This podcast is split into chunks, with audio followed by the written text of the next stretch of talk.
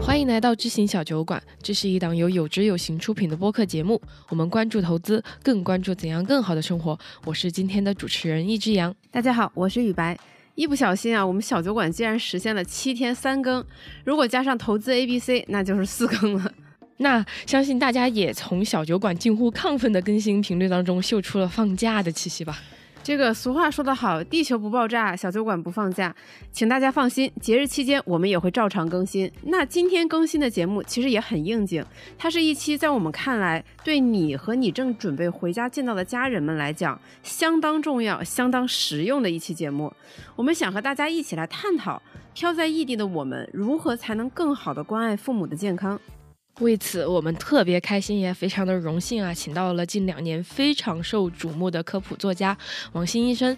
他的书《病人家属请来一下》，医生你是怎么想的？卖的特别的火。我们在过往的节目当中也曾经做过推荐。是的，可以说这期节目绝对是作为子女的我们的刚需了。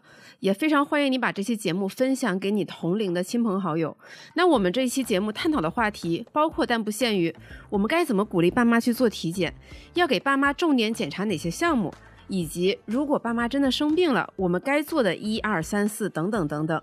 还有在住院治疗过程中，作为病人家属的我们，做对哪些事情可以让长辈获得更好的医疗体验？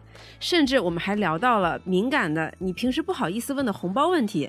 这些我们全都考虑进去了，相信这一期节目能为你搭好框架，扫清部分盲区。那如果你还有其他的疑惑，或者是你对关爱爸妈的身体健康有更好的补充，也欢迎你多多留言和我们一起交流，也给其他的听友贡献一些帮助和灵感。预祝你假期愉快，阖家团圆。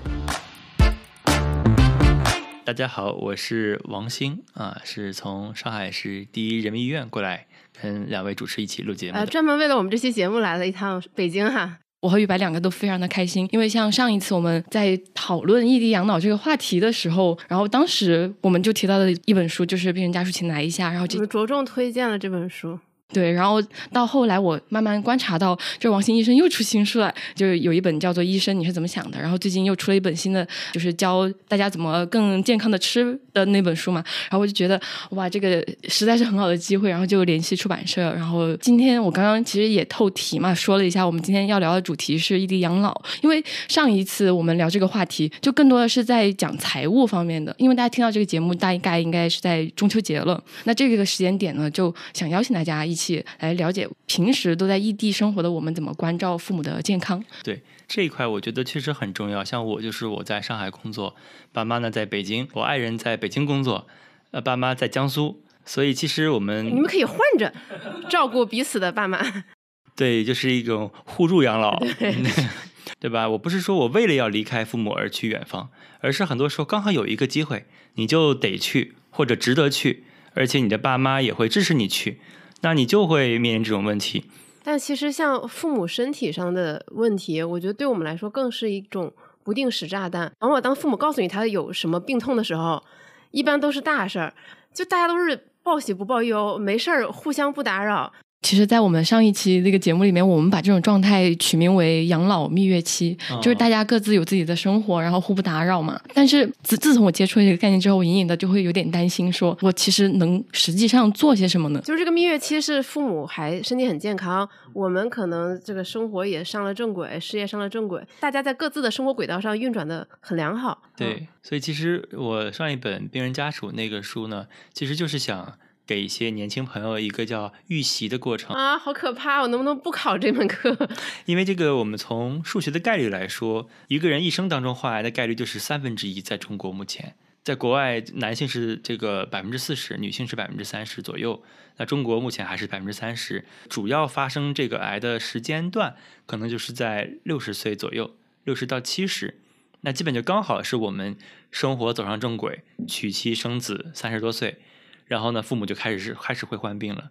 那你从我们的病房来看，我们的病房可能有六十张床，那有四五十张都是这个岁数的的人。嗯，就是说他们的子女，很多人会认为癌症离我很远，或者我一辈子不会碰到一些重病。但你从概率来说，可能有三分之一的人的普通的年轻人，他们的家人、父母双方或者单独一方，就会在面临患病的这个问题。你你像一个鸵鸟一样把头埋住，它并不能解决这个问题，而是只是在你认为自己双方都在蜜月期的正轨的时候，突然间一个一这么一个暴击就会过来。而这个暴击从我们大夫看来，它是一个相当高概率的一个事件。而只有当我们理解了这个数据之后，你才能慢慢知道，哦，我确实应该提前储备点东西。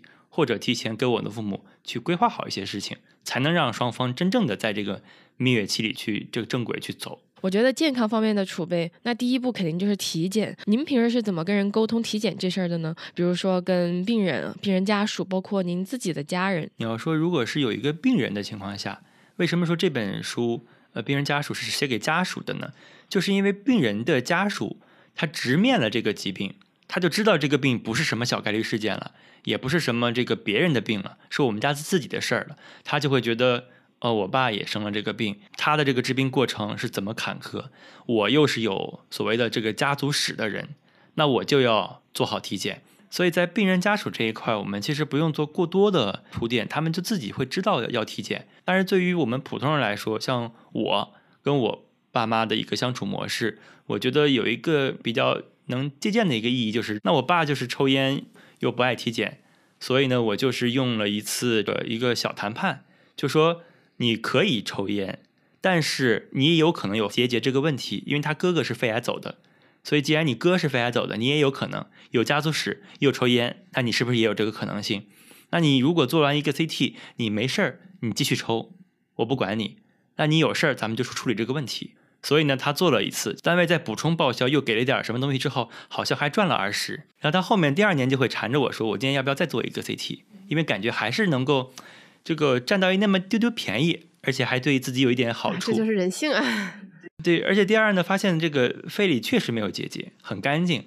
他抽起烟来呢，就更放心。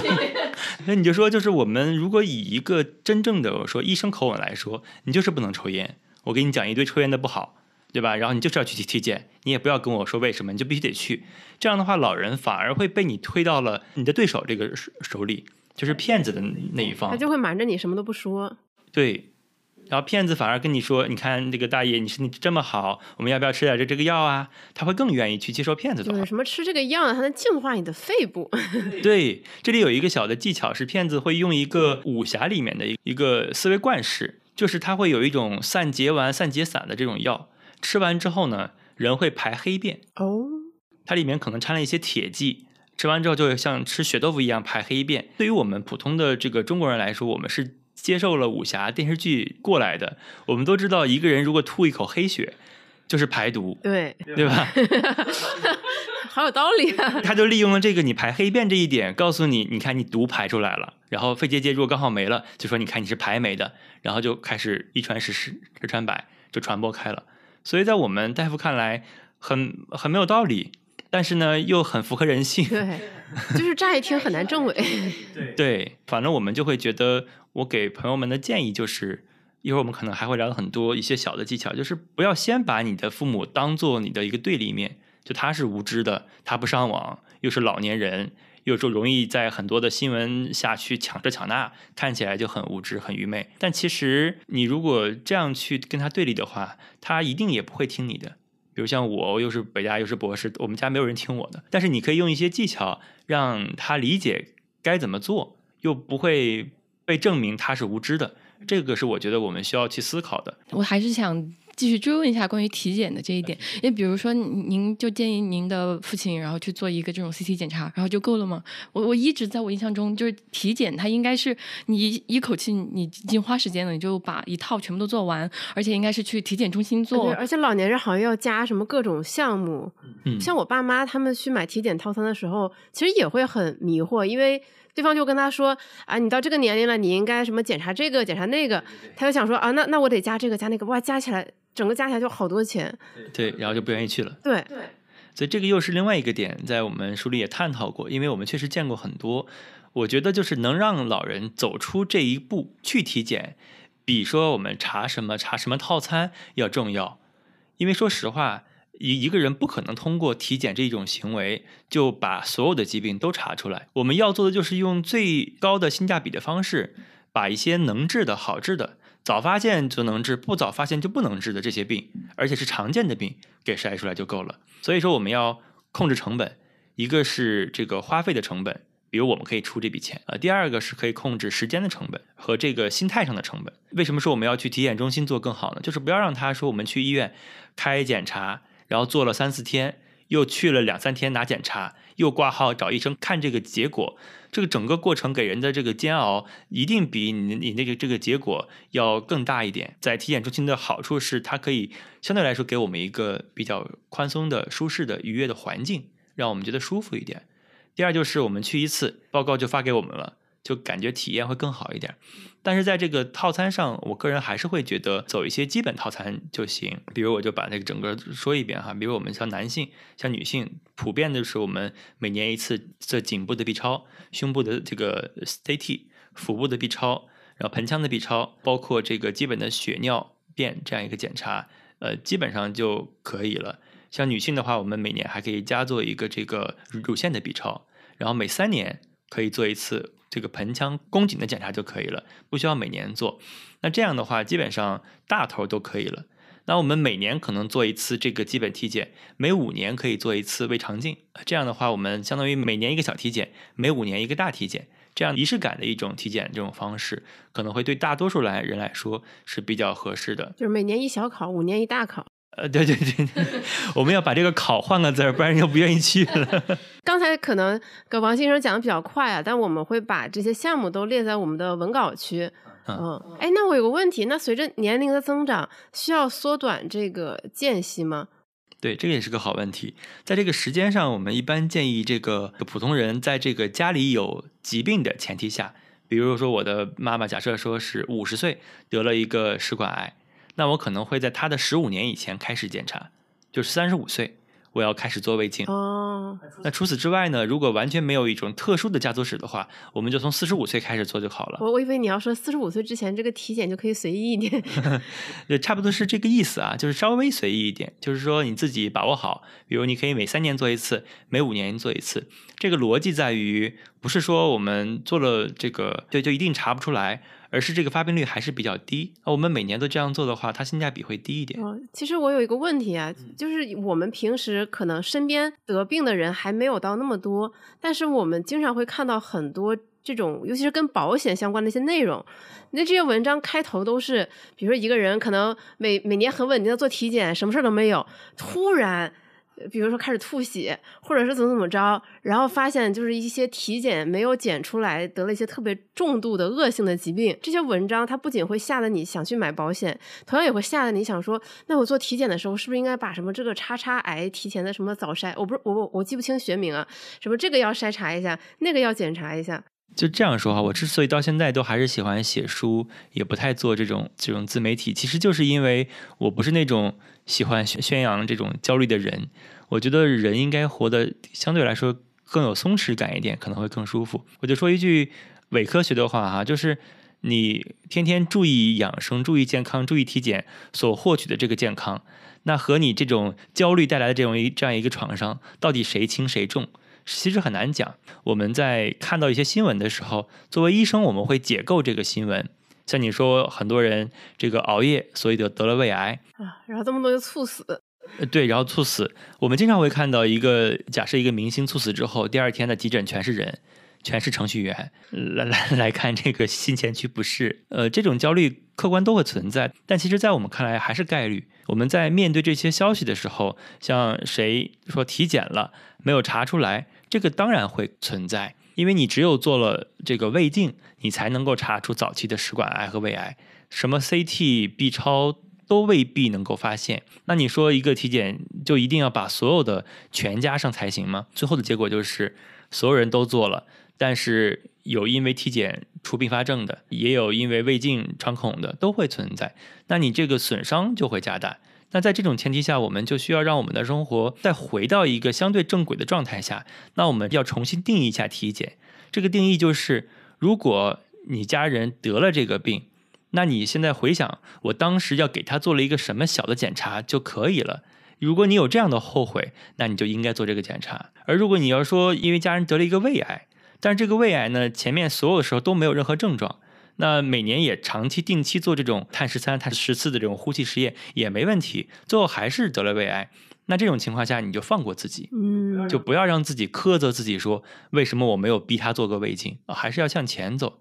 所以体检不要给他过高的一个这么一个定位，相相对佛系一点，相对松弛一点。我感觉对自己的身体可以佛系一点，但是对爸妈、对子女你很难。对，你肯定还是有很多那种愧疚、歉疚，就是如果我当时怎么怎么样就好了。这个会有。像我自己做的，说说实话，科普更多的不是关于科的部分，还是希望很多的这个年轻人可以放下，因为很多时候不是你的问题突。然变成了一个佛学节目，就是你说你你要是当年你做了一个胃镜就可以了，但其实你要知道，劝一个老人做胃镜这件事情不是那么容易的。很多年轻人也也没有下定决心说，我明天要做个做个胃镜，也是拖啊拖啊拖拖几年，对吧？对，然后直到有一天听到了身边某个人的案例，然后才会下去做。对，才会去做，这个很难的。我们能做的就是让老人先去，你先把一些这个大头先查了，小头的一些罕见病，我举个例子，脑肿瘤。他也有可能得，但是脑我们为什么不做常规体检呢？因为太少了，我们就放过它，我们就把大头的什么胃呀、肠啊、肺呀先查了，没大毛病就先这样。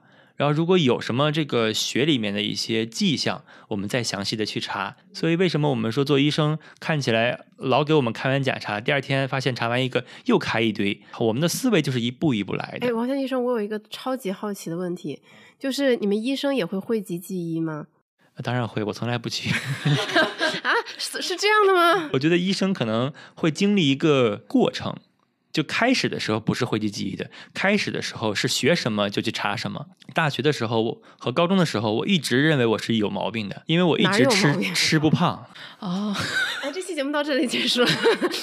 就当时我就就从初三开始就那时候还有点那个就是玄学，会觉得啊老天你能不能求赐我一个能够吃胖的身体，就老吃不胖。然后大学开始呢就 就开始查我是不是什么甲亢，是不是什么贫血，是不是得了什么什么淋巴瘤、白血病，然后就查了完一通之后，到现在也没查出个原因，可能就单纯是一种吃不胖的体质。对你有没有想过，可以贡献出你的肠道菌群，可能能为中国的减肥事业做出一相应的贡献？这个再说，现在因为也开始慢慢发现胖起来了，就就。就自然规律饶过谁？对，所以它是一个有这个过程的。我们每个人在学完影像的之后，就都去查，看自己是不是这儿有毛病那儿有毛病。然后到学了很多年医，又干了很多年医生之后呢，就会又回落到一个正轨，就感觉这个没事儿，那个也没事儿，或者很多时候会感觉这个就算去查了，又能怎么样呢？比如像一些某些神经类的疾病，就觉得查完之后又能咋样？当时我记得有一个神经科的这个学名叫做肌的束颤，一束两束的束，颤动的颤，就肌肉哪个地方突然颤了一下，就抖了一下，就像眼皮跳了一下这种感觉，它就代表着那个运动神经元病，就是现在蔡磊的那个哦，渐冻症。哦，对，当时我们学完这个之后，我们都感觉我这个胳膊怎么跳了一下啊？对，然后就去查，老师就特别很无语，就跟你说这东西没事儿，大家都会有，因为它还有一个疾这症状的持续程度、呃持续强度，还有持续时间，所以到现在医生很多人说讳疾忌医，就是感觉就看多了，就习惯了。就不像一般的普通人那么焦虑了，反对，而哎，之前我听了一个我觉得很绝的说法，也是一个做了很多年医学科普的一个人说的。他说这个世界上的病，他就说你不要对你得的这个病特别焦虑。这个世界上的病只分两种，要么没事儿，要么没救，就看开一点就好。就因为学医的人，我们有时候会说一些这种所谓不太正确的话，但是我们确实做的时候就是这样想的。我们能治的病是有限的，比如像阑尾炎啊，这个是绝对可以治的。嗯，但是除了阑尾炎之外的病，就几乎想不到什么特别好治了。你说高血压好治吗？啊都不好治吗？你说糖糖尿病好治吗？对吧？你说这个癌症，它有一部分概率的人是能够治好的，是真的能好的，一辈子不再会有了。但是也一样会有很多早期的病人术后三个月复发了，转移了，这个就匪夷所思。那我们只能是说，我们治能治的这些病，尽全力去做就好了。所以医生到后面就都会变得相对佛系一点，他只能这样，不然干不下去。因为我实在不能接受说一个早期的患者，我都恭喜完他了，对吧？过仨月说转移了，这个时候是很很痛苦的过程啊。嗯，印象很深的就是你在《病人家属请来一下》那本书里面说过一句话嘛，你说医学是关于概率的科学，但是人们的痛苦往往来源于我们其实没有办法去直面这个有概率的结果。对，像我们做饭的时候，就会认为我们加多少盐，哪怕是少许，我们也有一个概念，就是我们加了盐，它就会变得咸，这个是一定的。但是在医学上，它就不存在。我们加了化疗，它就不一定会好。我也不知道你是不是能好，但是我治了十个人，肯定有四五个都可以好。这是我们做医生的这样一个逻辑。但是在病人身上就会很焦虑，所以你就会发现很多的谣言，它不只是一个负面的，它其实带给很多患者这种支撑或者说情绪价值。所以我是觉得，包括医生，包括我们普通的这样一个儿女，就不要总是给老人去。强调这个科学，哪怕是说概率，你告诉他有百分之九十九的概率你可以好，病人的话第一反应就是我是不是那个百分之一？嗯，这是病人的思维，因为他害怕，对吧？所以我们要打引号，要像骗子一样去跟别人做这种科普，或者说给老人做这种宣教，才可能好。我觉得听下来，我觉得对病人家属来说，其实对他们提出了更高的要求，因为你不能。完全把自己带入病人那一方，那样你很容易变得很情绪化。你也不可能完全站在比如说医生完全完全科学的那一面，就是你要协调好这之间的关系，你要照顾好病人的情绪，同时也要和医生尽可能充分的沟通，探讨治疗方案以及未来这个病情有可能发展的各种可能性，就感觉真挺难的。所以我就就觉得你那本书特别好，就给病人家属了一本可以参考的指南。对，主要是希望病人家属能够先照顾好自己。对你先把自己站住了、站稳了，心理疏通好，你再去照顾别人可能会更好一些啊。嗯，那这本书出版了之后，你应该也收到了很多这种比较暖心的病人家属的反馈吧？啊，我还以为收到很多版税呢。啊，那应该版税也不少吧？没有 没有，我们就是说收到了很多很多，包括我还有那种患者的那种那种微信嘛，也会加了很多微信，直接给你送锦旗啊不不会不会，对我来说最主要的就是他们的感谢，就是说我没有什么问题，但就是感谢你，我看了这本书，要不就是我觉得放松一点了，要不就是我放过了很多年前的那个自己，就是当年做觉得自己做了很多错事儿或者很愧疚，现在我感觉我也没有那么多错，我觉得我还行，这个我觉得都是很暖的。还包括一些从监狱里面的人给我写的信，就都会觉得这个一本书可以打开很奇妙的一些链接，而这种链接，说实话不是说什么锦旗啥的这种可以去物化的，而就是感觉我干的这个事儿还挺有还挺有意义的啊，就很开心，嗯嗯，然后就变得更加高产，连出两本儿，呃，对，其实第二本是我们在去年的上海那段时间，我因为被关了，所以我就开始写。因为我那个写是我这个对抗那种 那种那种生活状态的一种方式。嗯，甚至还成为了这个漫画作者那本书的，对吧？就是有有一些非常简明实用的图，就是那个医生你是怎么想的？我还有一个问题啊，就是其实我们刚刚说到体检，我觉得这是一个成本，还就不管是你要花的呃时间去说服他们，还是你要一些金钱，然后这样去说服父母，那有没有什么就是我们可以平时给爸妈打电话的时候，就是可以问诊的一些术语呢？就是有哪些关键的关于健康的问题，我可以打个电话，然后就确定一。一下他有没有在说实话呀？他最近身体怎么样啊？对这种情况，其实我们是有两类人的。首先，不能默认为大家都是一个非常完美、和谐、双方互相支持的一个家庭状态。我突然感觉有点像分诊台。分诊台，对对对，然后进入一种那个叫什么小丽来帮忙啊，或者什么什么调解节目这种氛围。因为还有一些父母，他会是另外一种状态，他会喋喋不休的跟你讲很多很多他的不舒服，今天是这儿，那明天是那儿不舒服，然后你就会慢慢觉得，对吧？我这个也不能帮你什么。你以为就是你听多了狼来了的故事？对，然后你就感觉这个东西老了都这样，然后你就会感觉不不愿意去沟通。所以两种类型的其实都存在。我们就说，如果对于这个双方都是隐瞒、报喜不报忧这种来说，那我们其实觉得最好的办法就是回去看看，你看一眼就都知道了。让家里的生活状态、老人的这个生活的起居的，包括这个平时的这种行为，你都能感去感觉到底他的这个过程当中有没有一些像健忘的一些存在。因为像我们现在很多人会意识不到老人的一些叫阿尔兹海默症的一种蔓延。它可能是非常非常多见的，而只是我们很多老人他不显示，只是在突然间走丢的时候，我们才去朋友圈全程去去抓这这个爸爸妈妈。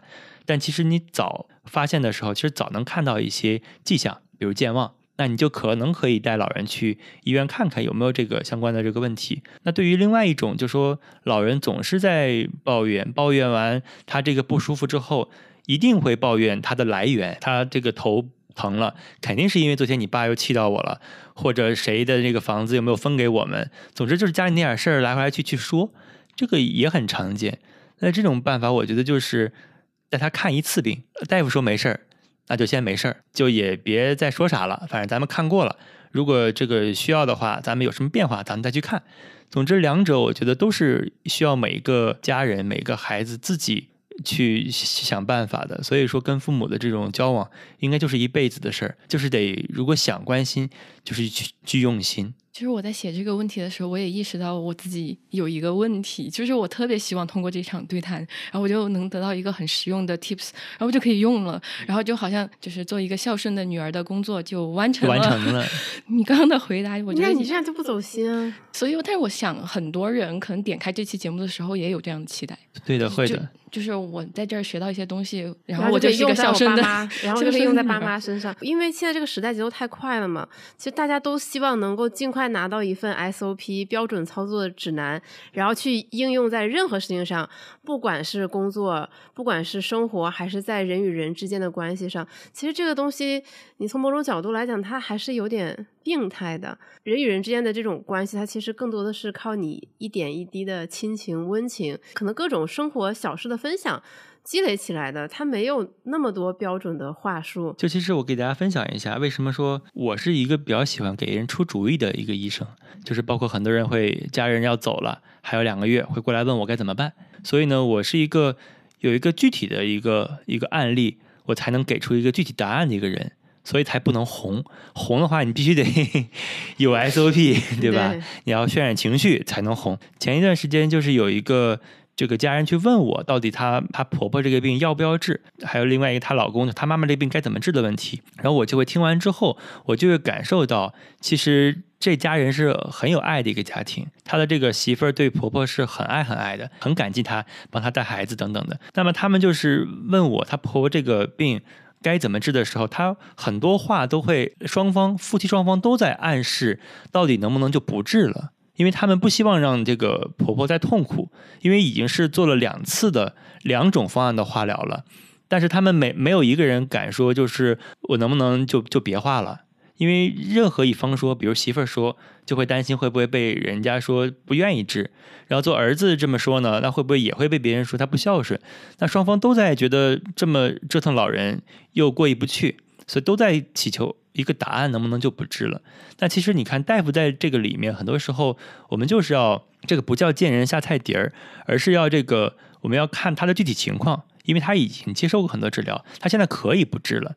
而如果家人也愿也不想治，老人自己也不想治，他就是一个这么一个很好的一个这么一个结局，就寿终正寝。那在对于另外一拨人来说，如果你能够明显感觉到双方都有一种很强的求生欲，你无论多少种方案。哪怕第六种概率只有百分之一，我也愿意试一试，因为我就有我要留下来完成的一些使命。比如说我们的孩子要出生啊，我希望看他一眼。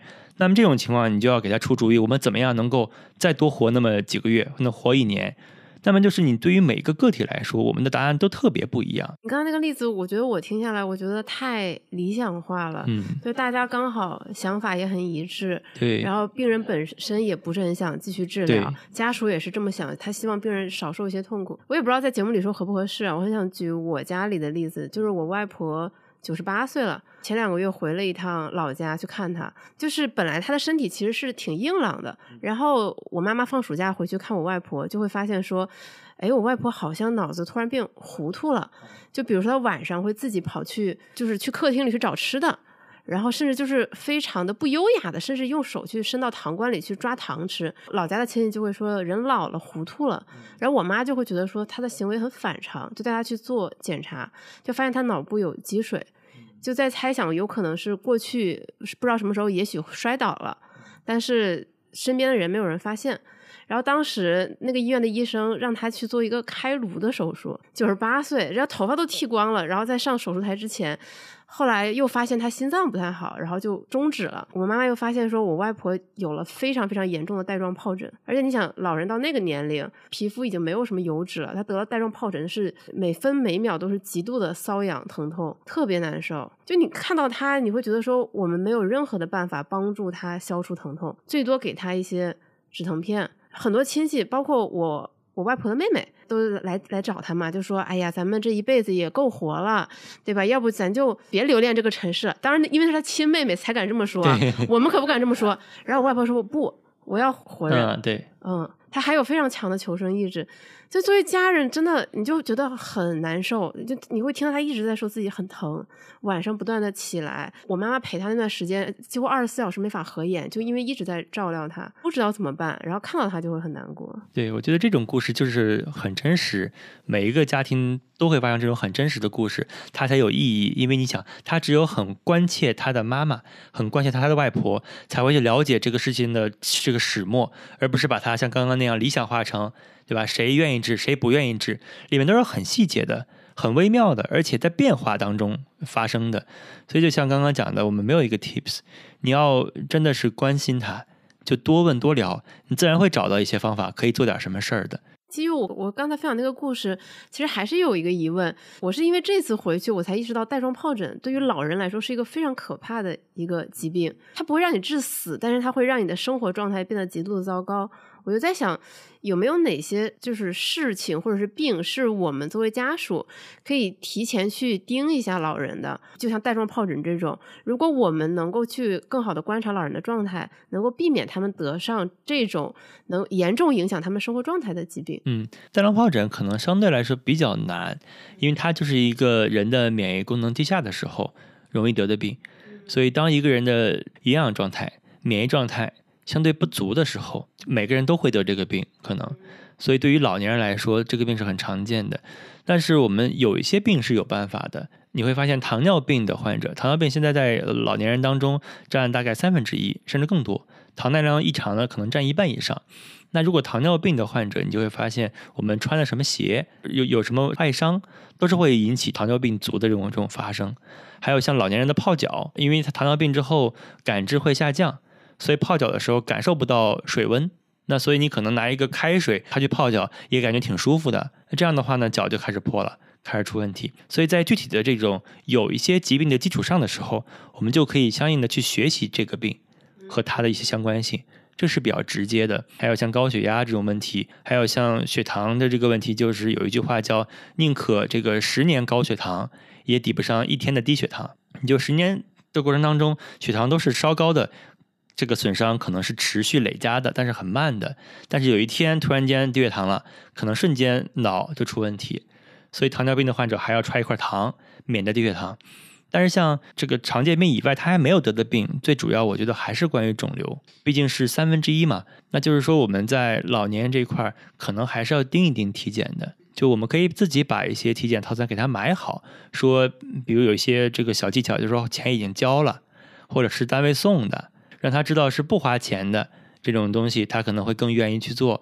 另外呢，不要让他折腾，因为像我自己，如果我家人得病是体检的话，我因为单位里面操作起来比较方便，我就会选择在医院里面给他做检查，然后在医院里面去查结果就好了。但如果没有这层医疗的关系的话，你去医院的话，流程是很漫长的。那你就找一个体检机构，把它做完一套，然后让他这个你可以看到报告，然后你还可以。把报告轻描淡写一下，降低一下这种焦虑感。比如什么箭头啥的，你知道没啥意义，你就不要跟他讲了，就告诉他你很健康啊就可以。所以在这方面，我们是呃很有很多办法可以做的，可以去盯老人的体检的。只不过你如果只是不想做，也没有做好准备，就单纯从通过电话让老人去体检，来证明你的一种权威和掌控感，这个其实是不太容易成功的，嗯。那我可不可以这么理解？就是当我们的爸妈日益呃衰老，那么我们首先可以做的是，就是鼓励他们去体检，从可能从他们五六十岁开始，就是像你说的，一年一小检，三五年一大检。对，这 这个字终于好了。对，三五年一大检。首先，这个体检让他们及早发现了很多早期疾病，让这些疾病稍微可控下来。再加上呢，有三分之二那种不会得肿瘤的人，当他们。进入了这个存活圈的时候，那我们其实应该关注两个事儿，一个是他们的基础病可能会导致的一些症状，我们应该注意；另外的就是可能他随着年龄的增长，他的意识啊和神智啊各方面可能会相对下滑，那我们应该更盯着他身体各方面的状况。我要跟朋友们先讲一下，这里是没有一个纸的，也没有人在记录，但是这位朋友就可以搞一个这个思维导图出来，也是厉害。没有没有，因为因为因为确实很关心老年人身体健康这个话题。刚才我不是在讲我外婆的事情嘛，我是因为我外婆身体状况很糟糕，回了老家，结果我刚回去，我爸突然因为胆囊炎。高烧不退，然后病倒了。他也是回老家探亲，但他探的是我奶奶。本来是想回去看望我奶奶，结果给我奶奶送了一个巨大的惊吓，然后一直高烧不退，最后在哈尔滨找了一家医院把胆囊给切掉了。呃，所以那段时间就是我们家同时有两个人在生病。我当时想，还好我没结婚，没生小孩，不然我很难想想这种。腹背受敌的感觉，对，所以说现在作为年轻人，或者说作为我们这些中年人，真的是挺挺苦的，就是因为好难啊！你的概率发生是一定的，然后概率的累加发生，其实这概率也不低。反正还是先把自己的心态照顾好，就是啥事儿发生了就就处理啊。对，就就那个时候就突然觉得说，要是有兄弟姐妹就好了，一个人就会很无助。呃，对，嗯，所以像这代人确实像我们也是，但我们会觉得没有兄弟姐妹跟我们抢，那也挺好的。对，小的时候会这样觉得，就没有人跟我分爸爸妈妈的爱，然后长大了就发现说，天呐，爸爸妈妈生病了，所以我一个人承担了所有，是吧？嗯，就举最基本的一个例子，就是陪夜这个事情，如果没有人跟你轮换的话，其实是非常。难熬的，嗯，而且在病床里，你真的你要照顾病人，其实你基本上也是睡不安稳的。这一块就是更难，因为我们也经历过我我们家人得癌的过程，我也知道早上五点钟起床帮他去弄东西之后，我还要七点钟回医院上班，所以相当于我就要把我早上七点到晚上九点这段上班的时间之外的时间都用来照顾这个家人，所以像现在很多人会发现，你也没法请假，也不好请假。然后你只能用你所有的休息时间用来照顾一个人，你整个时间的心态会非常的难熬。像之前写书啊，或者做这种活动、做这种访谈，也是希望能够。或多或少帮助一点点吧，就是我们到底该怎么办这个问题。在当代，如果你的这个父母双方在现现有状态下，如果还是健康的话，你是可以把这个规划提到前面一点的。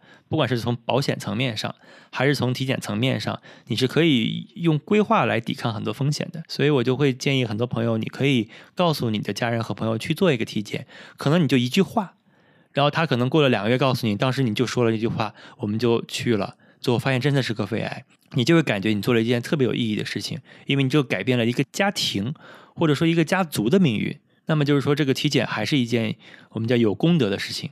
所以这次还是一个佛学节目。所以支支撑你做这样辛苦的一份工作的特别大的动力，是不是也是这种成就感？对，就是很多一种读者给我提供的情绪价值，就包括他干了什么，最后解决了什么问题。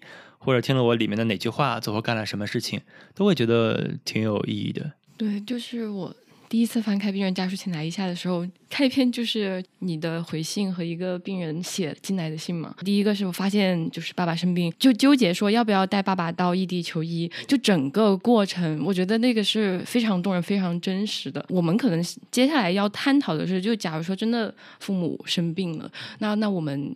应该怎么做嘛？第一步就是我应该怎么去求医问药，就是大家都很懵啊。现在二十几岁，我我可能去医院的次数，我这个一只手都数不完。对我也是才搞懂怎么用医保这些东西。那我怎么去就是面对？我就我又在北京嘛，我爸妈他们在重庆，那我怎么第一时间去应对这个事情？在目前的医疗条件下，主要的北上广还是我们看病的一个。算算中心吧，我不是说地方不好的意思，而是很多人还会印印象中认为来这里可能会更好一点。那我们就可以先问问父母，咱们家那边有没有一些比较熟悉的亲戚朋友在医院体系里面工作？然后你你是希望在那边治，还是希望来北京？你可以先问他一下，因为有些父母他可能也会比较执念，会用上自己这辈子积累的某个关系。他可能还不愿意让你来帮忙安排，所以探讨是一个第一步的。然后如果你要来这边，我立刻就去这边，我们先去问一下，甚至我也可以同时先问一问，我们这边有没有谁在里面，或者有谁哪个医院医院比较好，专门治这个病比较擅长，那我可以提供给他一起商量。所以第一个时候就是你会发现在任何重病的状态下，家庭会议都是一个很好的过程。因为我们现在都是独生子女嘛，所以家庭会议就是爸妈和我们。但其实对于上一辈人来说，可能有四五个兄弟姐妹，他们每一次商量都很重要。因为我们经常跟病人谈话的时候，发现谈完之后，这个家属说：“呃，这个病人可能会死啊，那我不能做决定，我需要找我们的大姐一起跟我们来。”都很常见。所以家庭会议就是我们来一起面对一个病，到底该怎么办？比如说，如果父亲在重庆，那你可以先去。医院去看，把所有的信息打的那种化验单、报告单全拿过去，告诉这个这个大夫这个情况，到底下一步是手术啊，还是观察呀，还是应该检查呀？一般情况下，在现代医学里面，除了极少数疾病之外，比如像皮肤科、眼科这些当面面诊之外，很多疾病是可以先通过一些检查单，像肿瘤就很正常，就是通过检查单获取一些信息的，就可以避免这种舟车劳顿。另外就是。我们在现在还是比较鼓励叫做第二诊疗意见的。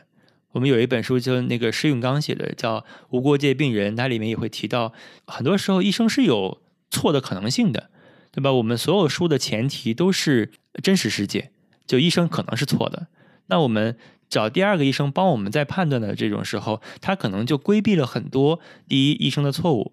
第二，医生的过度医疗的这种嫌疑，都可能会通过我们找第二诊疗意见给规避。如果两个医生同时认为应该手术，那可能这个要手术的概率就很大了，我们就更放心一点。所以这个叫第二诊疗意见也是很重要的。对，这个我要插一句，之前在网上看过另外一个帖子，就说自己。挂一个科，结果挂了这个科好几个医生，然后呢，第二个医生就说：“你不是在 A 医生那里看过吗？你怎么又来我这儿？”然后那个那个医生就是态度很不好，然后底下大家就说：“那你你你你傻呀？你为什么要在一个科室挂了这么多个医生？就可一只羊薅羊毛，就是应该去别的医院去看一看。”你说特别对，因为就是前一阵有一个姑娘也会问我，在一个我很熟悉的医院，那个两个医生我也都很认识，她就说挂了 A 医生。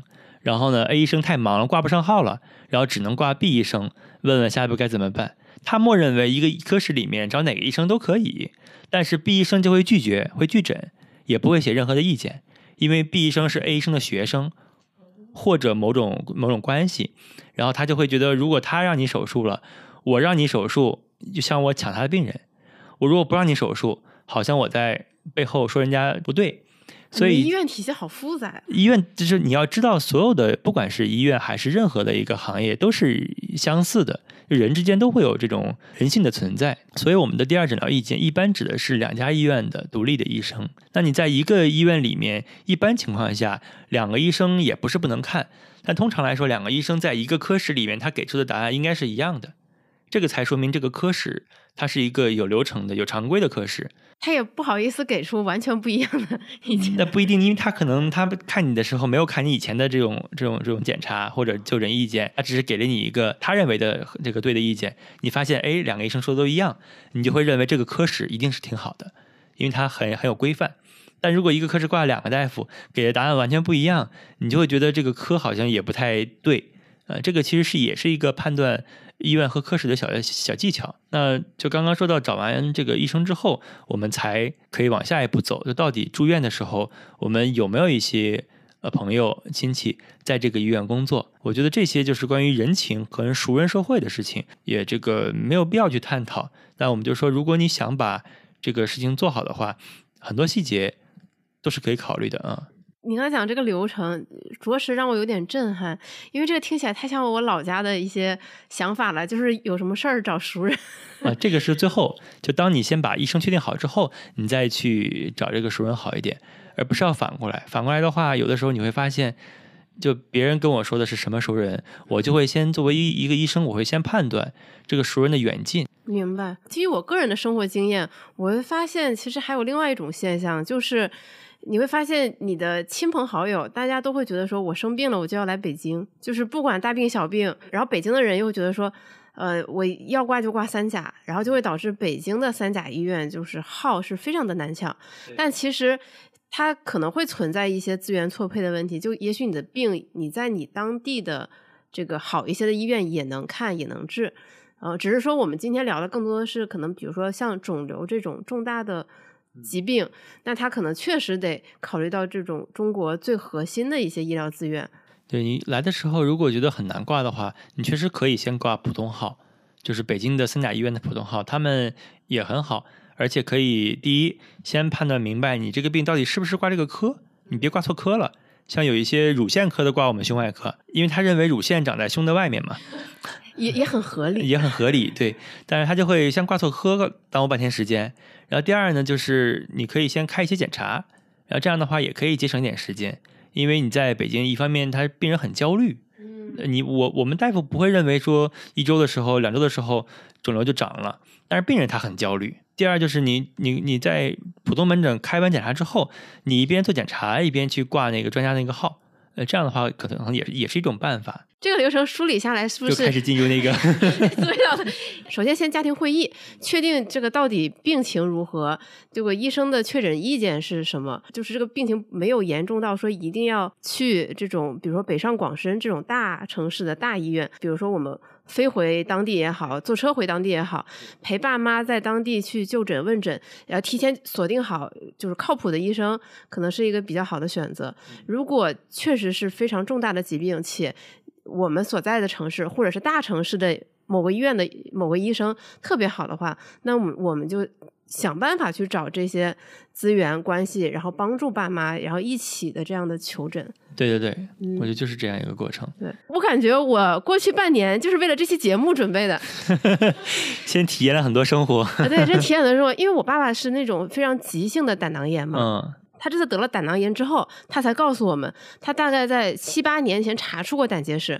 我和我妈从来不知道，他的理由是，那过去几年这个好像没查出来，他就当做这个事儿不存在了。我们你想，我们是探亲的时候他突发疾病，其实约等于你在旅游的时候生病。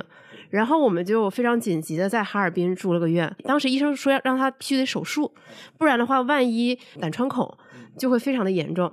然后我爸非常不情愿，他觉得说啊这能行吗？我回广州吧，这个广州他也比较熟悉，又是个大城市，这哈尔滨医疗资源你也不熟，各种唧唧歪歪。我我说你要这么考虑这个事情，你做这个手术最坏最坏，他可能做的不是特别好，特别成功，但是你要不做这个手术。你就你都走不出这个医院，所以我们还是开开心心把手术做了嘛。结果我觉得在哈尔滨做这个手术，我觉得是，我觉得我有史以来体验最好的一次医疗服务。就那里的医生护士都特别的 nice，只要你能在病床上完成的事情，他从来不会让你动弹。包括你去拍 CT 这种，他会提前排好号，等快到你的时候再叫你。就整个体验非常的丝滑，然后术后愈合的也很快。然后我我爸三天就出院了。哇，这家医院赶紧有个名字吧，那个赶赶紧过来。就是 海医大附属医院三院，嗯，啊非常感谢他们。啊，还没来及送锦旗，是我的不对。那你们可以下次约李清晨老师的节目，他是在海医大二院好像是。哦，嗯对，就是这种有一个小的技巧，就是我们刚刚探讨的这种看病的流程，属于那种大病、很重病，我们有时间去思考跟这个判断的时候，这个是我们刚刚这个流程。但是在急症这个上面，其实就像刚刚这个这个例子，你没有这么多可以讲的。急症就是你要相信医生。而这个胆囊炎，说实话，胆囊手术是一个全国、全世界最基本的一个手术，它不存在说谁比谁多个孔、少个孔这么大的差别，是大部分医院都能开展的。而且现在医疗技术真的进步的好快，在我们普通人外行的脑海里，切个胆囊好大的事情，然后医生给我一展示，只要在你肚上打三个小孔，它就能切掉了。对，嗯胆囊手术就是第一天做，第二天恨不得都快快可以出院了。其实医疗技术真的进步的很快，就我们作为外行，我们我们平时是没有感知的。而且还有一个点，就是给大家提供一个我个人的一个偏见，这个没法证实也没法证伪啊，就是在呃我们说这个三年的这个之后，很多的地方的医疗还是明显会更好了，就是医疗资源有一个明显下沉的趋势。就是你会发现，以前地方，比如像一些二线城市，他们做手术可能都还是往北上广跑，但是在这个疫情之后，他们可能就不跑了，可能发现在当地做也挺好。第二就是在当地做久了之后呢，当地的医生技术也变好了，因为次数变多了，次数也变多了嘛，对，所以他们也会更多的病人的群体就能能够留住这个病人了。所以这个其实从长远上看，应该是一件好事儿。就是很多的二线城市会发现，我们在自己家里家门口做，报销又好，照顾又方便，也是可以的。呃，所以就说我们不是什么病都要往北上广跑的，只有几种特殊的，比如说这个病就那么北京、上海有那么几个点儿治，那我们要来。第二就是对于一些特殊的老人来说，有些老人和老人的家人有那种你不去北京就好像没有去对地儿，没有给我尽心的这个感觉。那你如果感知到了这样一种暗示的话，那你就走一趟，能能明确告诉他，我们也来北京看过了，北京大夫也说的跟咱们那儿差不多，那也可以回去。对，起码老人能有个心安。呃对，能有个心安。很多家属还会让我们大夫开点药，虽然我们从来不开药，但他们就会说你开点药呢，我们就好像来过了就是没白来，啊，没白来。带点药回去。对对，这也是我接下来特别想说的一个话题，因为我觉得像是律师、像是医学，都啊，包括投资也是，都非常仰仗这个专业人士的判断嘛。然后我们就作为普通人来说，老是会觉得有各种各样的信息差，很不理解。比如说像我们刚刚聊天的时候也谈到，就是说，哎，这个医生靠不靠谱啊？我怎么判断他的有没有什么失误，有没有过度医疗？然后以及他为什么每次我看病之后，他要给我开这么多药？可能还没聊两三句，先给我开一堆检查，呃，一堆检查完了之后又是另一堆检查，脸色又很臭，看起来冷若冰霜，就想说医生怎么这样啊？嗯，对，所以我每次去去跟人家去录这种座谈，我都会很紧张，因为说什么都像是在给他们洗，给我们自己洗的一样。首先，我们要明确，就是每个病人对于不同的医生，他的需求是不一样的。有些患者就需要医生是一个，特别是外科医生是一个反社会人格的这么一个医生，不苟言笑的，就不苟言笑，脾气很臭，然啊后、剪刀手 对，还有那么多人找他手术，肯定是这个活儿很好。对，那么像我，好合理呀、我我觉得我在这里聊，主要是能够呼吁大家能理解，我们去门诊的主要目的，可能在国内的公立医院体系内，可能主要还是要解决这个问题，做一个决策。那么医生的情绪价值，目前它不是我们现在互联网讲的 KPI，目前没列为这个 KPI。那未来如果列为了，那可能就会变得更好一些。而现在我们还是希望医生在有限的精力跟时间内，把更多人的问题给解决。这个是我们要尝试适当的理解一点这个医生的。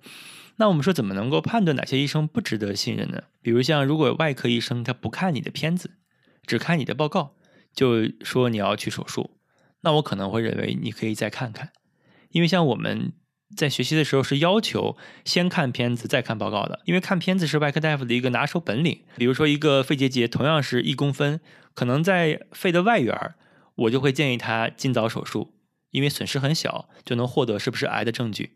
但如果在很里面，我要做很大的切除才可以的话，我就考虑不手术，我先观察，因为损失太大了。所以这种位置的差别，可能就会带来一个决策的差别。那这种时候你不看片子，可能就不行，因为有一些老专家可能已经离开了手术台，但是他为了能够有给这个医院更多的病人，他的名声又在，名气又在，所以他会长期做门诊，把病人交给他的学生们去做。那这种话，我们就会认为你找谁看门诊，找谁做手术，未来还找谁复查，这个是一个最好的一个结果，因为大夫跟你都很熟，他很了解你。那第二个就是，如果一个医生把你总搞错一些很低级的错误的话，那我认为也是可以 pass 的。比如像去查房的时候，或者去在门诊的时候，会会认为把你的这个开药开到别人身上啊，或者把你误认为是某个别的病人，或者把你的报告给拿错拿反，或者漏看了某些报告，这些的话会让我觉得他不够细致。那我也是可以从这一点去 pass 掉这个医生的。具体哪个医生好，我不知道，但是我们首先可以先排除掉一些不好的。那另外就是一个最后的一个小技巧，就是外科医生，我还是那句话，就是如果字写的好一点的话，其实是会有加分的。一方面就是有可能说写字好，有可能他的手比较巧；另外就是我们都会认为一一个医生能够把字都写好的，那可能对自己还是有要求的，那可能对手术这种技艺上还是有要求，而不是会凑合的。因为像我见到的，几乎所有的比较有名的好的外科医生，字都很漂亮。想成为一流的医生嘛，首先要写一手好字，开始 PUA 后辈。对，这是一种很片面的一种偏见哈。我们只是从往结果往回推。对，我觉得其实还有一个迷思吧，就是呃，可能我们的父母他们就像于白之前说的，他们老家的说法，就觉得好像这个，但凡我大病小病，我只要生病，我如果不找熟人，医生就不会精心给我看，更不要说做手术的时候会精心的做了。这个是不是也可以跟大家辟谣一下？我因为我看你书里面那一段，我其实有受打动，就是这个医生只要是在给你做手术，就不存在说什么你不给我红包，我就给。你少切两刀哦，这这个我又要结合我个人的经历了。我发现住进病房，每一个病人和病人家属，大家最关心的话题就是一个：要不要给红包？对，都会问这个，以及怎么给红包。然后我们家就非常绝望的发现，没有机会给红包。就就是一开始大家在讨论嘛，因因为都要签那个不收红包的那个协议嘛。作为病人家属想说，哎，这个东西肯定就意思一下，对。然后后来发现说，哎，没有机会见到主刀医生，这可怎么办？没有机会塞红包，尤其是病人，病人他作为一个当事人，他就特别觉得说，你要不塞红包，你就是对我的不关心，你是不是不爱我？然后，但是我们用理智来想，他收这个红包，首先你跟他不熟，他收你的红包。他其实对他来说，对他未来的医学生涯是一个巨大的污点。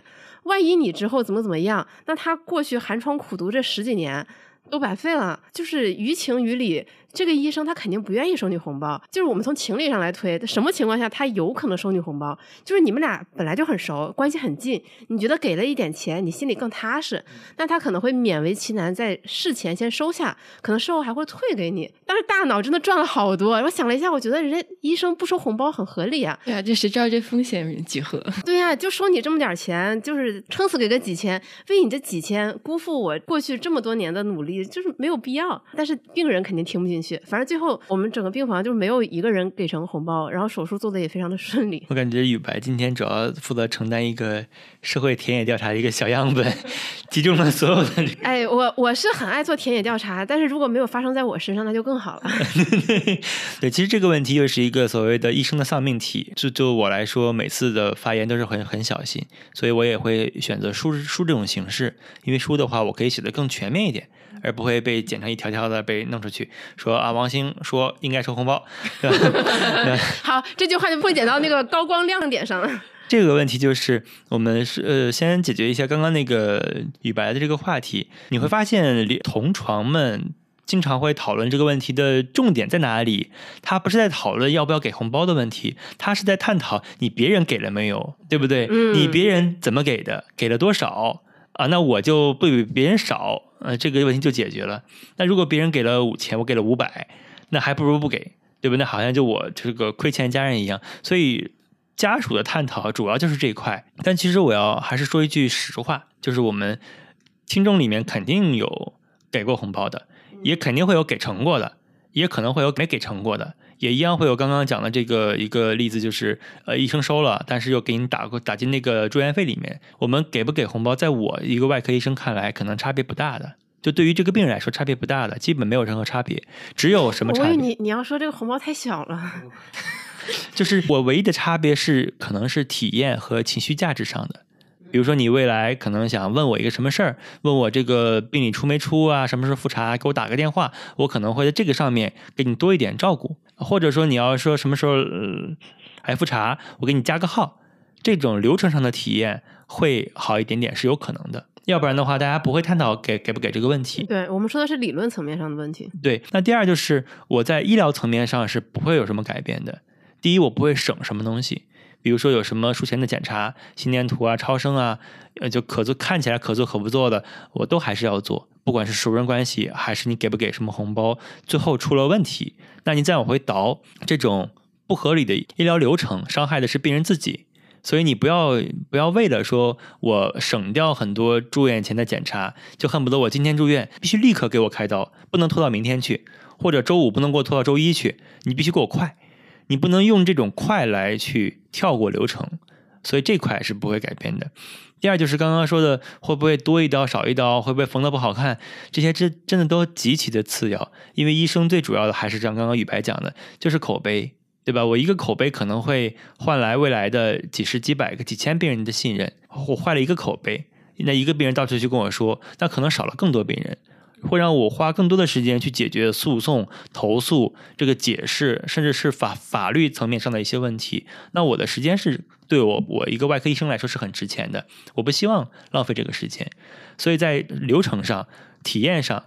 可能是有改变的，但是医疗这种结局上，我真的认为，我到现在也会这么认为。我我我也不是说故意去说一句正确的话，我就是认为是没有差别的。所以你如果说我担心家人会不会没有给这个大夫就对我们不好，这个担心可以是没有的。我中学时期最好的一个朋友，他其实就在四川读博士嘛。我也知道他是研究什么医学相关的东西，但是没有当医生。他每次我妈就是做完检查之后，他就说：“你把那个检查报告发给他看一下。”我就会觉得很不好意思，因为我会觉得像律师和医生，我觉得是最敏感的，很容易。觉得自己像工具人，比如说我和你的确是朋友，但是你动不动就发一个什么检查报告，好久都不说话，然后突然发一个，这个千万不要。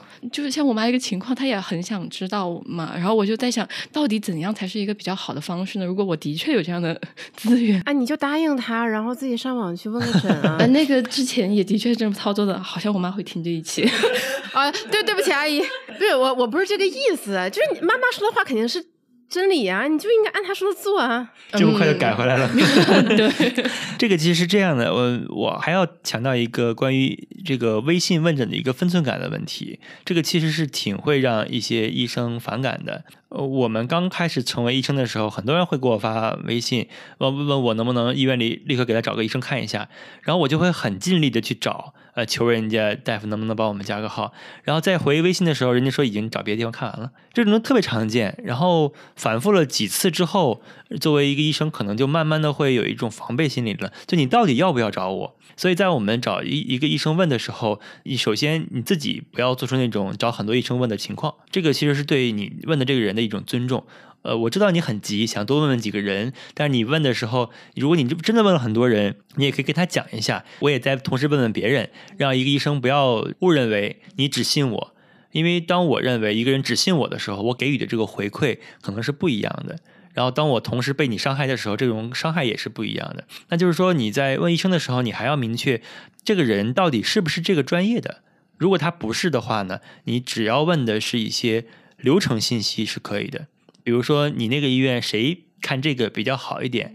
然后你能不能给我建议一下，在北京或你那个城市有没有哪一块哪个医生就专门擅长这个东西？那我可以自己去看。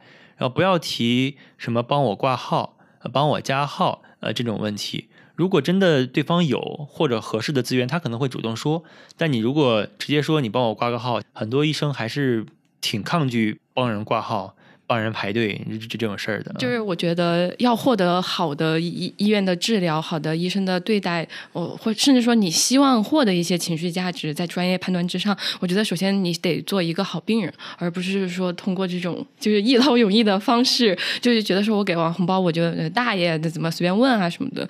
然后我觉得就平时就包括跟医生的交流当中，必须要注意这种分寸感嘛。你刚刚说的其实挺对的一点在于，我们要学会做一个聪明的病人。这个我一说，有很多人可能就会去反过来 diss，说你不把大夫做好了，你凭什么让我们做一个好病人？这个我能理解，但是其实我还是一个实用主义，我就是不管别人怎么样，我要把我家人的病解决，就我要做一个聪明的病人。所以我就是说，现在有很多的聪明的家属。都聪明到什么什么地步呢？就是给大夫送锦旗，他不送红包，送锦旗，也不送什么杏林圣手这种，就送一个靠谱，送一个六六六。我跟你讲，大夫挺吃这一套，他就会挂起来，然后发个朋友圈。哦，就是给大夫们提供一些情绪价值。还有的病人给大夫做了一个，就淘宝可能几十块钱、一百块钱做了一个那种泥塑的，还是那种陶瓷那种小的那种桌上那种摆件儿，看起来可爱的那种。好会哦！你说这个东西又不是很值钱，你要是拒绝了，他也没有别的地方可以送，你就只能收下。那大夫根本就没有拒绝，而且是把他那个照拍个照片换成头头像，学会了一些高级技巧。就是说，你跟大夫的沟通，就是只要是你认为你喜欢的医生，因为。病人像我也也会有不喜欢的医生，但如果是你喜欢的医生，是能够做一些小的事情让大夫感到开心的。还有就是我那个书里面，就是有人看了我的书来成为了我的病人，然后他就会发一个朋友圈，然后因为他不希望让别人知道他妈妈得癌，他妈妈也不希望别人知道，就希望就正常，不要知道我的病了最好。然后他就发了个朋友圈说：“今天的桂花好香啊。”就这个朋友圈的那个那个时间，就是刚做完手术，我告诉他们这个手术很成功，然后他就发了这么一个朋友圈。他的那种满足和那种那种快乐，也是可以通过朋友圈传递给你这个这样一个医生的。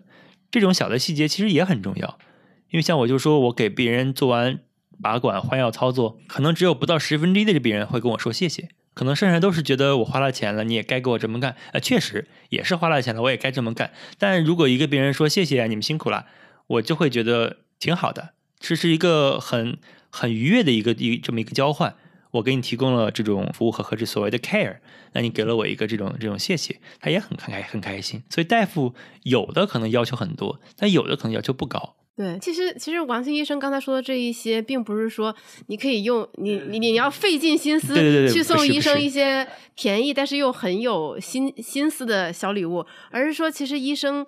虽然是他的职业，但他可能也是希望能够多获得一些正反馈，比如说谢谢，比如说你在沟通中对他们更多的理解，你表达了你对他们的信任，或者你只是分享说手术成功之后你很开心、欢欣雀跃的心情，这对医生来说都是一种抚慰。真的有一个患者给了我们科的医生跟护士做了一个相册，就在病房陪床的时候，刚刚那个雨白说的陪床，然后就没事儿嘛，就拍拍照片，护士换输液啊什么的东西，然后很多护士还会偷偷说，会不会这个人在偷偷取证什么，未来告我们哦。对对对，我上一次陪我妈去医院的时候，就是护士就说你不准拍照，就医院 对对对很怕这种的。他就是默默的拍那种很远的镜头，然后呢，最后给了我们做了个相册。那个时候，很多护士就会过来看自己有没有上镜，然后那上镜的时候是不是很瘦，然后那个侧脸会不会好看啊？那种会在意这些，就是他们也会觉得有一个相册，有一个视频，会觉得挺有意思的。这些其实不是说给大家讲一个 tips，大家都去做。后来发现病房全是那种拍照，不是，就是给你做的一百个头像，你在路上，啊对对对，想想这个画面有点可怕。对我突然间就不行了，就这种其实没有必要啊。但是我是觉得，你如果希望说我们能够做什么的话，其实你是有很多办法的。对，跟我爸做手术的时候，我觉得我在努力的开动我聪明的小脑瓜，然后跟跟医生沟通的时候，尽量让他心身心愉悦，就是我充分表达对他介绍的这个。这个这个医学知识的理解、学习、理解、掌握，呃思维导图就是这样练出来的吗？有可能就是因为你聊得很好，所以你会发现你那边的那个大夫护士都很喜欢你们。哦，有可能。因为我们的大夫会有的时候会跟护士一起喜欢很多的病人，就觉得哪个病人特别那个可爱，又有点可怜，我们要帮帮他，这个是有的。原来是这样，就是就我我感觉真的是在学习一些医学知知识。我的核心想就是你才是专业的，然后我们其实家属我们什么都不懂，所以我们就肯定很信任你。然后我也明白你刚才讲的这有可能的并发症，那出现的话，咱们就根据不同的情况就解决嘛，就就这么简单的事情。对这种话术，大家可以真的背下来学习一下。这个就是我谈话的时候比较喜欢的一种呃家属的反馈。发生这些并发症，每一条可能极其罕见，但都是肯定会发生的，才会写在这里。但是我们谁也不想它发生，而且如果经常发生，我们也不需要做这个手术了，都是极罕见的事情。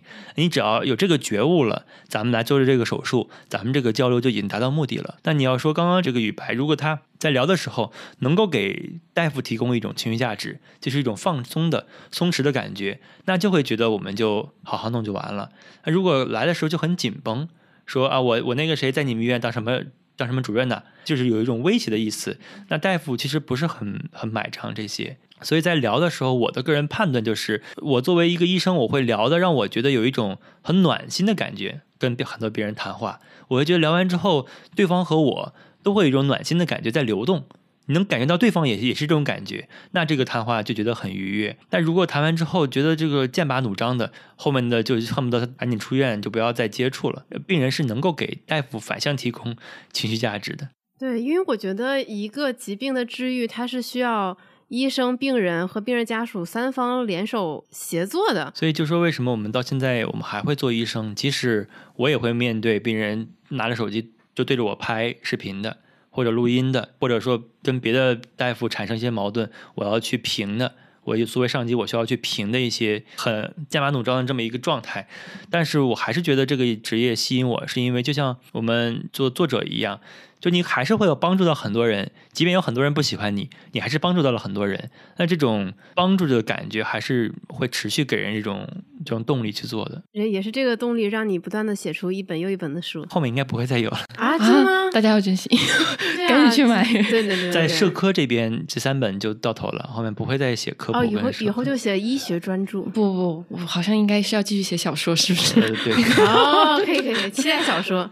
对，就是我还是会希望通过一些方式，就是我擅长的方式，呃，写一些就是普遍的社交媒体，像微博啊、小红书不太能够，也不太好展示的东西。就是尤其是你刚才提到说你写书的原因，我就觉得很有趣，因为很少有人会想到这么深，觉得自己必须通过更丰富的内容把自己的呃所有的考量写清楚。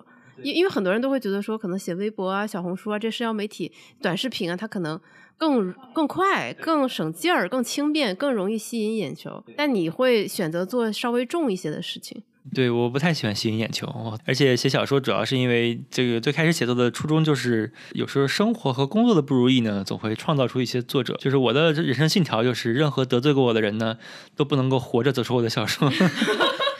原来平时的平易近人背后是这样的一面。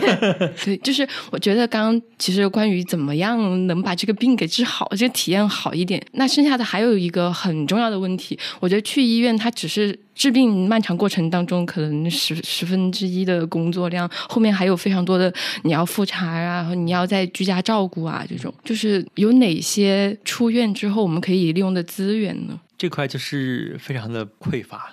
前天还有一个老师是一个科普协会的一个主席，你可以理解为一个医学类的这么一个主席，他应该有很多的社会资源才对，但是他就会问我该怎么办，因为发现没办法，老人还有两个月的生命，说是，但是在哪儿住呢？在家里住又不会弄，又怕他万一在家里走了，第一那个家里也会害怕，嗯，对，而且就是也是因为这个担心，我觉得很多人都很想在尽量长时间的住院，总觉得我我三天我做了手术，哎，这么大一个手术，我三天就出院了，然后他就会有点不放心。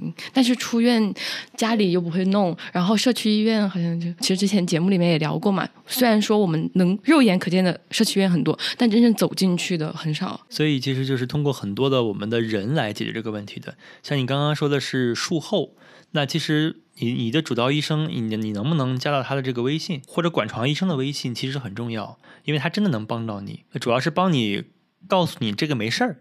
你其实就放心了，对不对？比如说伤口有点、有点、有点出水儿，一般我们就会认为没事儿啊，换个药就好了。但是家人就会觉得不不会是感染了吧？会会不会破了呀？所以他如果看个照片，告诉你没事儿，那就可以解决了。但如果你要是在社区医院的话，找另外一个医医这么一个医生去看，他会一个拒绝的态度，就你不是在我这做的手术，你就不要来找我，我也不想为别人的事儿负责。这个我们会有这种医生之间的这样一个默认的一个这么一个事实，我我我们不会去给别的医生的结果去背锅擦屁股，所以还是希望你回到那个医生那块儿去看。那么就是说，你可以到那那个医生的门诊去看，如果有条件的话，加一个微信。但是我们还是要注意一点分寸感，首先不要没有没有告知的情况下就直接打电话，而且是不分时候的。那么也不要给大夫这种过于紧迫感的这种这种提问，比如说大夫啊，你赶紧告诉我这什么吧，我们不然都已经要买票去了，你就必须要十二点前告诉我们，不然我们就来不及了。不要给大夫这种有紧迫感的这种回答，会让我觉得我回你吧，我会觉得你要老这么着，我每次都得这么回你。我要是不回你吧，我又觉得过意不去，就会很难受。而且因为不止有你一个病人，大夫可能要面对几十个、几百个病人。像我们会觉得，不是说这一件事情我们做不到，而是我们担心，如果这样做之后，你以后还会这样做，一百个病人都会这样做，我就受不了了。所以这种分寸感还是要注意一下。另外就是像对于一些晚期的像临终关怀类的病人，那我们就说目前在社区的资源可能不是那么的多。而且很多的家属不愿意让病人走在家里，一个是怕那个家里如果有人去世的话，虽然他不算凶宅，但是家人会觉得有点有点避讳，所以会希望病人走在医院里面。但其实我个人的观点是在临终这一块，我还是觉得大家能够在家肯定是最好的，就是把医院当成你的你的一种工具，把医生当成一种工具人，用他们来解决问题，而不是把问题交给他们。所以只是让他们解决疼痛啊、呃积液这些问题就好了，但主要还是在家里去去陪伴。在临终这一块，我会觉得未来中国可能还是需要有更多的人加入这一块。上海有一些这种试点，就忘了是叫临终关怀还是什么的社区，它还是机构，它是提供这种服务的。对，我会觉得未来我们的老龄化会很严重，在二零四零年可能会有更多的比例成为老年人。那可能我们现在想搜一个咖啡馆，可能搜个美团，搜个大众点评，就出现一批，我们去一家就好了。但是我们搜一家，说我们可以去那儿输输营养液的，躺一躺的，或者解决点小问题的这种医院，这种社区中心。可能不是那么容易。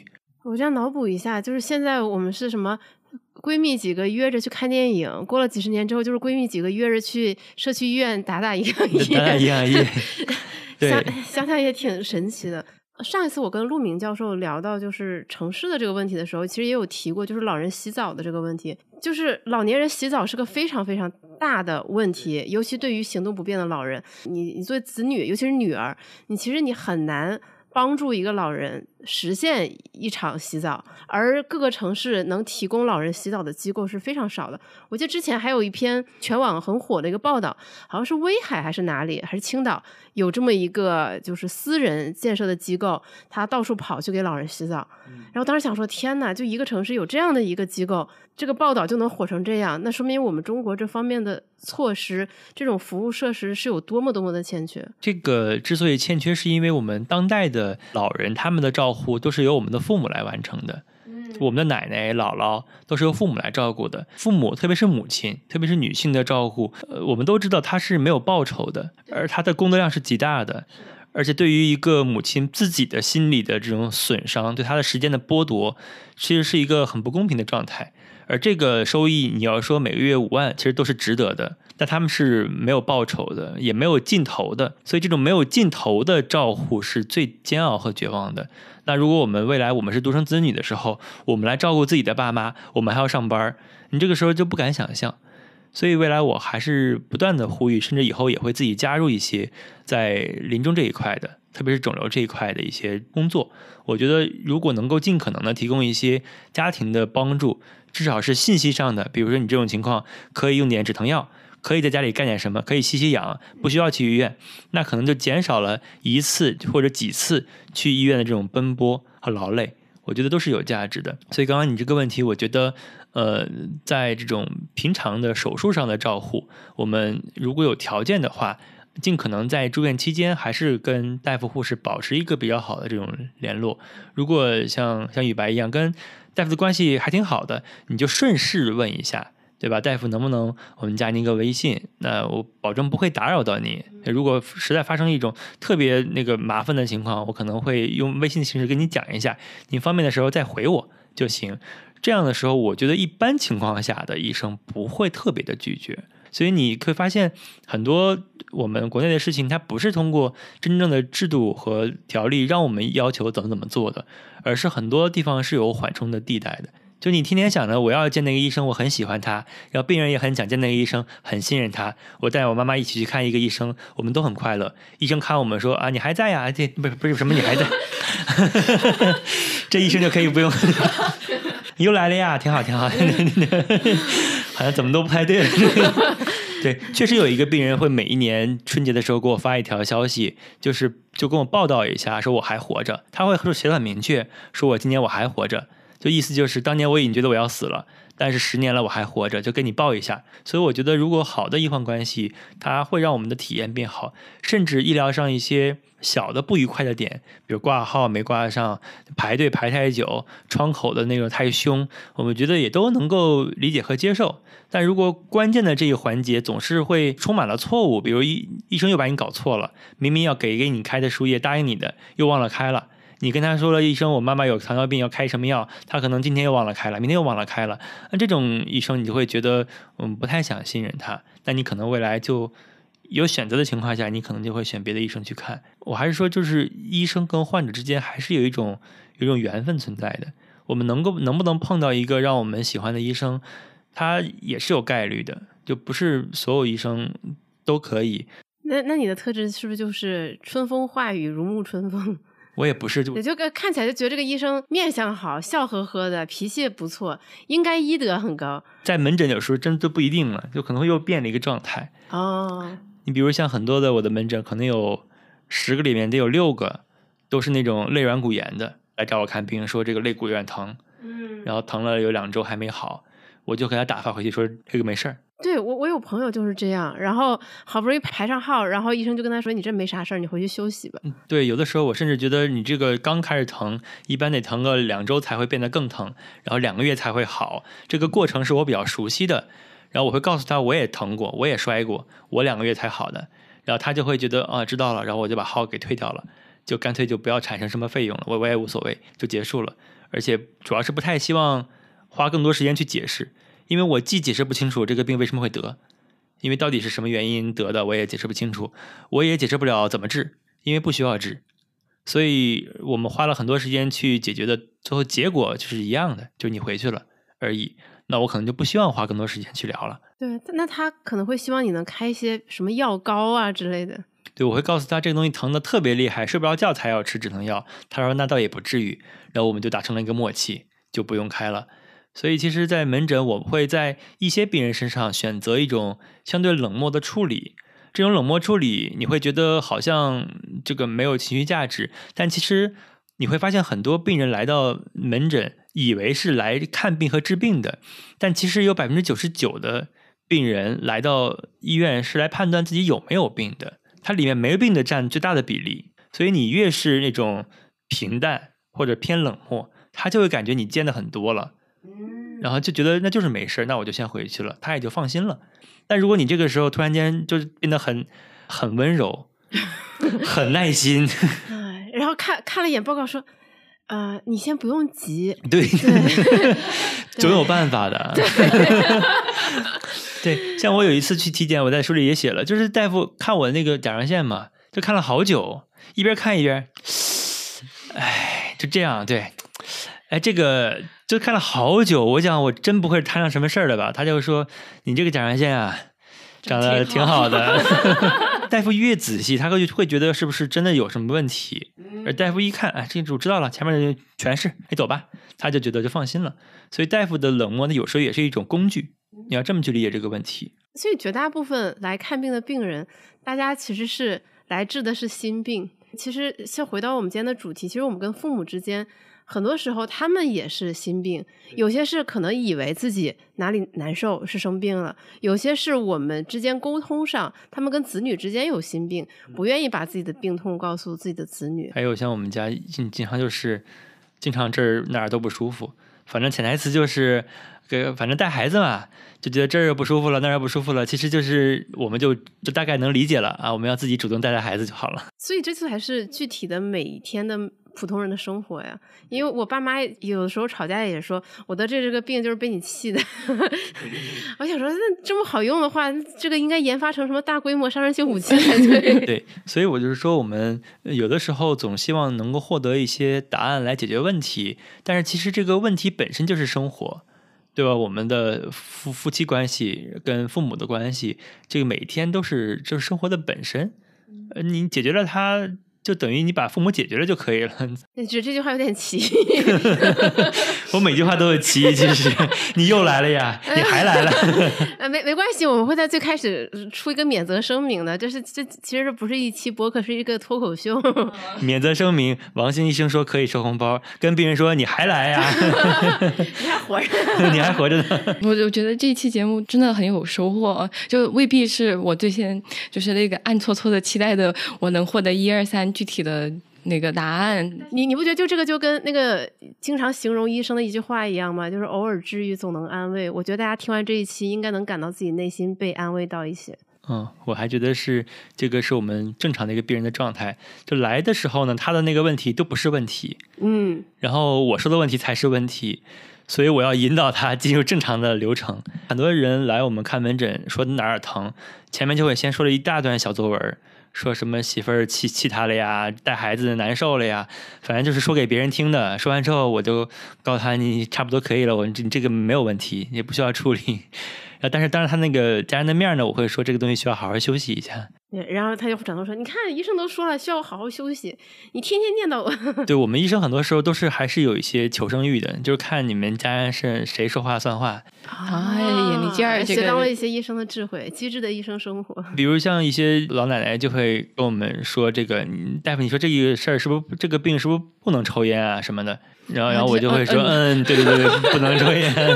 对，特别是带孩子的时候不能抽烟。你看，我就说吧，这个这样的，因为这个家一看就知道那个两个人是那个人不能得罪。嗯，学到了。节目到尾声嘛，还是真的发自心底的向大家推荐，一定要去看一下王鑫医生的书。我自己看完是真的觉得非常的有收获。比如说，你到哪儿去找一个人，然后就密集的给你输出一一大堆一些本应该是常识的东西，比如说不是输液好得快。就是这种常识对吧，就一条一条给你列列的非常的清楚。总之，这两本三本书，说实话，都是当时写的时候是在离职期间或者转单位期间的。那个时候总会觉得以后也不一定当医生，就敞开了写吧。所以写完之后就继续开始当医生了，有一点小勇敢的。就自己表扬的话，不是说写得好，是有一点小勇敢的。因为体制内的医生很多时候是不能讲很多的话的。那我之所以选择这个出版，也是因为我希望能够尽可能的坦诚的把很多事情给讲清楚，又不是希望去。揭黑的视角去去污名化某某一些群体，而是希望我们能够一起能够获得比较满意的医疗状态。本着有勇气这一点，还是可以可以看一看。非常的谦虚，还是非常感谢王鑫医生的。好的，那谢谢王鑫医生，我们这期节目就到这里了。好，呃，充满了欢声笑语。